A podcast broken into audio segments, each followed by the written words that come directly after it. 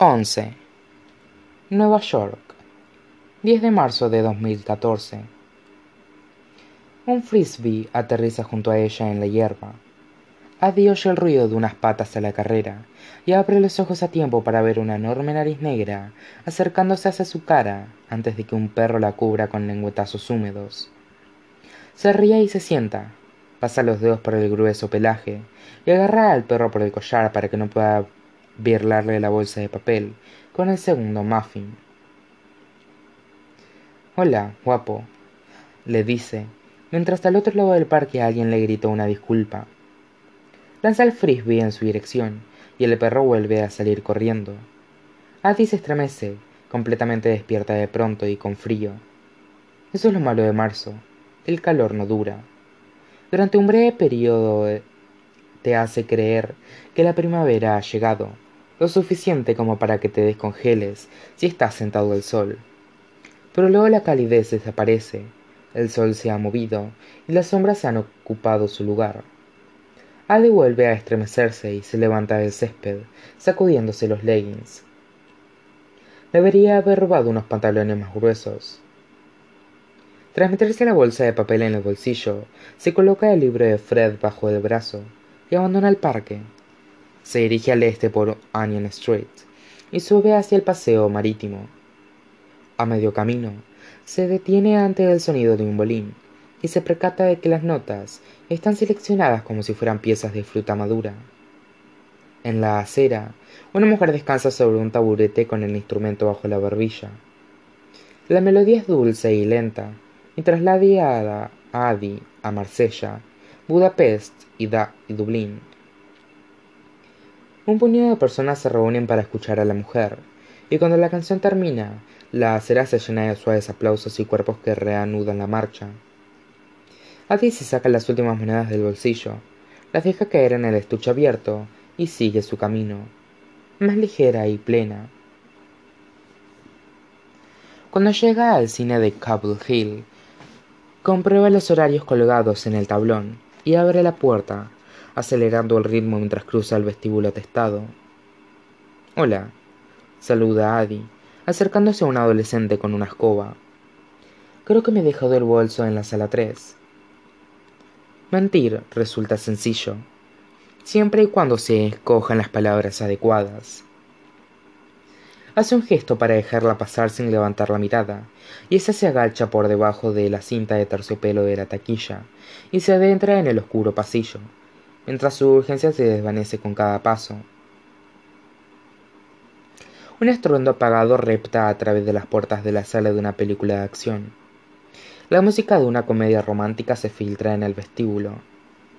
Oye los tonos agudos y graves de las voces y las bandas sonoras. Recorre el pasillo y examina los carteles de próximamente y los letreros móviles que anuncian las sesiones de encima de cada puerta. Ha visto cada una de las películas una decena de veces, pero le da igual. En la sala 5 deben de haber empezado a salir los créditos finales, porque las puertas se abren y una marea de espectadores irrumpe en el pasillo. Adi se escabulle al interior de la sala vacía y encuentra un cubo de palomitas volcado en la segunda fila junto a unas bolitas doradas que ensucian el suelo pegajoso. Lo recoge y vuelve al vestíbulo, al puesto de venta y aguardan la cola tras un trío de niñas preadolescentes antes de llegar al chico que se encuentra detrás del mostrador. Se pasa una mano por el pelo, despeinándoselo ligeramente, y deja escapar un suspiro. Disculpa, le dice. Un niño me ha tirado las palomitas. Sacude la cabeza y él la imita, haciéndose eco de su exasperación. ¿Hay algún modo de que puedas cobrarme solo las palomitas en vez del cubo también? Ya se metió la mano en el bolsillo, como si fuera a sacar la cartera, pero el joven agarra el cubo. No te preocupes, dice, mirando a su alrededor. Invito yo. Adi esboza una sonrisa radiante. Eres el mejor.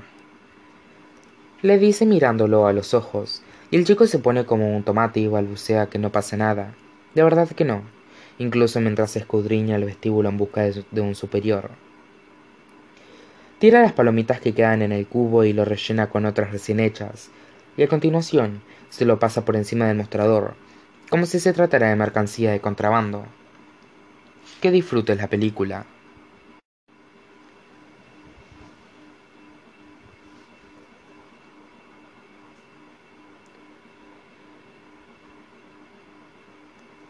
De todos los inventos de los que Adi ha sido testigo, el tren propulsado a vapor, las luces eléctricas, las fotografías, el teléfono, los aviones y, los ordenadores, puede que el cine sea su favorito. Los libros son maravillosos, portátiles y duraderos, pero sentada allí, frente a la enorme pantalla, el mundo se desvanece durante unas pocas horas ella se convierte en otra persona, sumergida en el romance, la intriga y la comedia y la aventura. Todo ello con imágenes en 4K y sonido estéreo. Una silenciosa pesadez le inunda el pecho cuando aparecen los créditos finales. Durante un rato, ha flotado ligera como una pluma, pero ahora vuelve a tomar conciencia de sí misma y se hunde hasta que sus pies tocan el suelo de nuevo. Para cuando Adi sale del cine son casi las seis y el sol se está poniendo. Se abre camino una vez más a través de las calles arboladas y deja atrás el parque. El mercado ahora está cerrado y los puestos recogidos, de modo que se dirige hacia la mesa verde en el otro extremo de la avenida. Fred sigue sentado en su silla, leyendo M de maldad. El patrón que compone la colección de volúmenes se ha modificado un poco. Un espacio vacío aquí donde se ha vendido un libro, un nuevo bulto allí donde se ha añadido otro. Cada vez hay menos luz, y dentro de poco Fred tendrá que recogerlo todo en cajas y subirlas, una a una, dos pisos hasta su departamento de una habitación. Addie se ha ofrecido muchas veces ayudarlo, pero Fred insiste en hacerlo al mismo. Otro eco de Estelle, tan obstinado como una mula. Addie se agacha al lado de la mesa y se levantó con el libro que ha tomado prestado en la mano, como si simplemente se hubiera caído del extremo lo vuelve a colocar en su sitio, asegurándose de no alterar el montón. Y Fred debe estar inmerso en una parte interesante, porque suelta un gruñido sin mirarla a ella, ni al libro ni a la bolsa de papel que la deja encima, que contiene un muffin con trocitos de chocolate. Son los únicos que le gustan.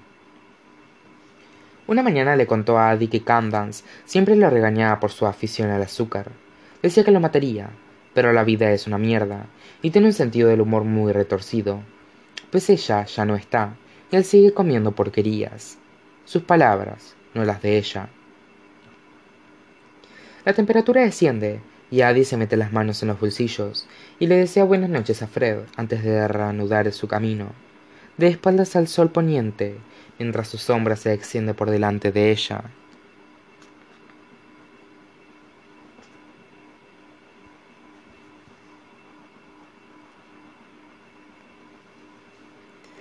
Ya ha anochecido para cuando Adi llega a Holloway, uno de esos locales que parece recrearse en sus estatus de tugurio. Una reputación que ha quedado empañada en el hecho de que se ha convertido en uno de los bares favoritos de los artistas que quieren experimentar el ambiente de Brooklyn. Un puñado de personas deambulan por la acera, fumando, charlando y esperando a sus amigos. Y Adi se detiene un momento entre ellos se fuma un cigarrillo, solo para tener algo que hacer, resistiéndose tanto como puede a la fácil seducción de la puerta, a esa sensación familiar, de déjà vu, que provocan los lugares conocidos. Conoce este camino, sabe hacia dónde conduce. Por dentro, el Alloway tiene forma de botella de whisky.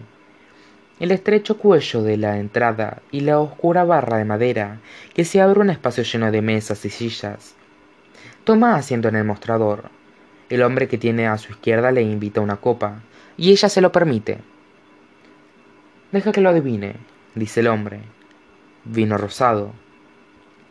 Y ella se le pasa por la cabeza pedir un trago de whisky solo para ver la expresión de sorpresa en su rostro, pero nunca ha tenido la más mínima inclinación por esa bebida.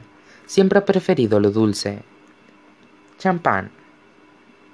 El hombre pide la copa, y ambos se ponen a charlar hasta que él suena el teléfono y se aleja, con la promesa de volver enseguida.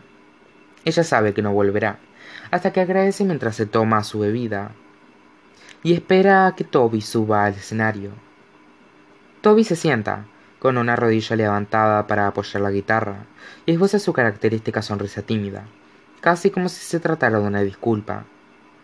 Aún no ha aprendido a apropiarse del espacio, pero ella sabe que al final lo conseguirá. Contempla a la pequeña multitud reunida antes de empezar a tocar, y Addie cierra los ojos y se deja llevar por la música.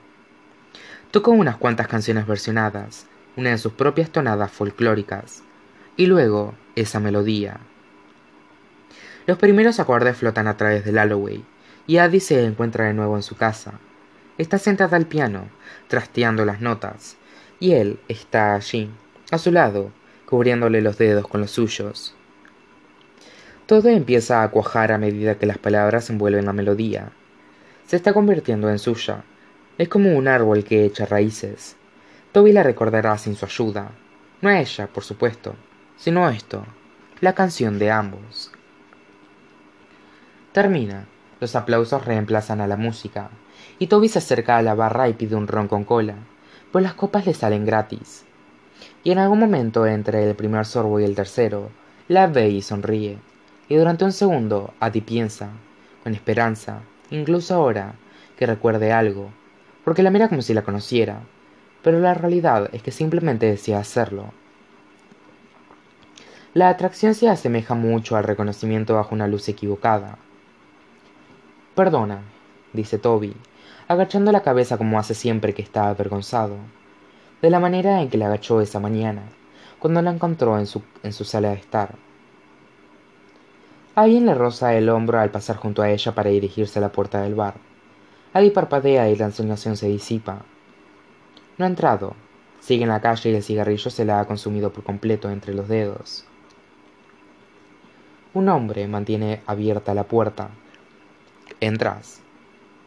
Adi sacude la cabeza y se obliga a retroceder, alejándose de la puerta, del bar y del chico que está a punto de subir al escenario. Esta noche no, contesta, la euforia del momento no compensa el descanto posterior.